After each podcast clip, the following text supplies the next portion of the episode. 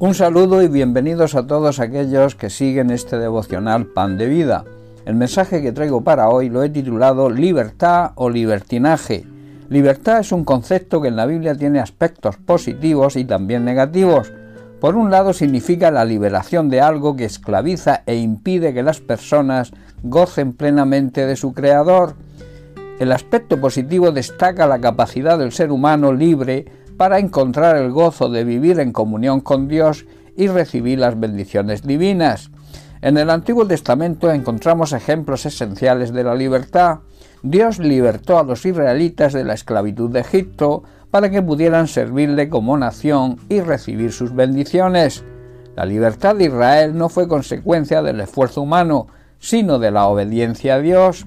Por su desobediencia, aquí vemos el aspecto negativo, Israel, el pueblo de Dios, perdió su libertad en más de una ocasión.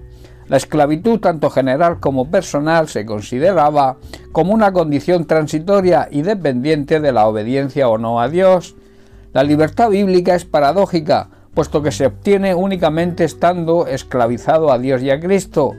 Dice Romanos capítulo 6, verso 22, Mas ahora habéis sido libertados del pecado y hechos siervos, hechos, digamos, esclavos de Dios. Alguien dijo que la persona más libre del mundo es la persona esclava de Dios. La libertad en modo alguno implica independencia de Dios, sino aceptación voluntaria de su soberanía, de su máxima autoridad. La única opción para el que no quiere servir a Dios es servir a las fuerzas del mal. La vida cristiana es una vida de servicio a Dios y a los demás. El poder de Cristo puede liberar al ser humano de pecado de muerte, ese pecado de muerte, de esa condenación eterna, también de la esclavitud de la corrupción y del presente siglo malo. Esto significa que Jesús entregó su vida por nuestros pecados para rescatarnos de este mundo de maldad en el que vivimos. El poder de Cristo también nos libera de toda obra mala de toda tentación, de la potestad de las tinieblas y de hombres, de personas perversas. El cristiano liberado de todas las fuerzas del mal acepta gustoso ser siervo de Dios, siervo de la justicia, siervo de Jesucristo y también siervo de la humanidad. Hablemos de libertinaje. Libertinaje significa desenfreno, inmoralidad, vicio, deshonestidad, sensualidad, inmundicia, lujuria, indecencia, liviandad. La libertad no significa que tengamos licencia para convertir nuestra libertad en libertinaje. Ahora más bien somos, estamos bajo la ley de Cristo. Los cristianos debemos emplear la libertad responsablemente para servirnos por amor los unos a los otros, porque la ley del amor es la ley de Cristo y la respuesta al Evangelio de libertad. Pablo afirma que todas las cosas nos son lícitas, mas no todas nos convienen.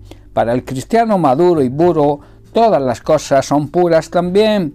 Pero aquel que ha entrado plenamente en esta libertad ha de usarla con responsabilidad para el bienestar de todos los miembros del cuerpo de Cristo.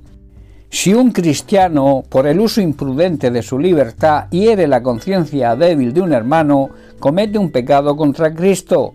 La esencia de la libertad se muestra en el ministerio de Cristo, desde su principio en Nazaret hasta su victoria sobre la muerte. Es un concepto de total liberación de las personas de todo aquello que las esclaviza, deshumaniza y limita la realización de su potencial como cristianos.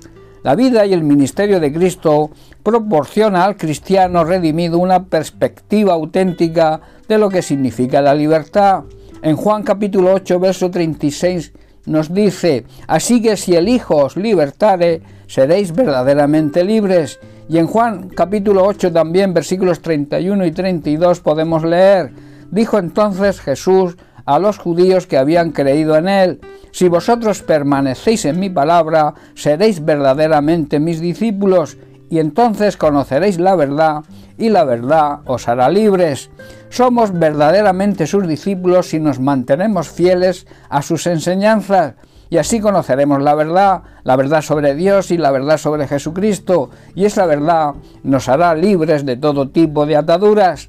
Pablo en Romanos capítulo 6 nos dice lo siguiente, que somos esclavos de aquel a quien le obedecemos, Esto significa que en vez de ceder a nuestros anhelos, encontraremos la libertad solo cuando nos disponemos a elegir el camino de Cristo y dominamos nuestros deseos y le seguimos a Él.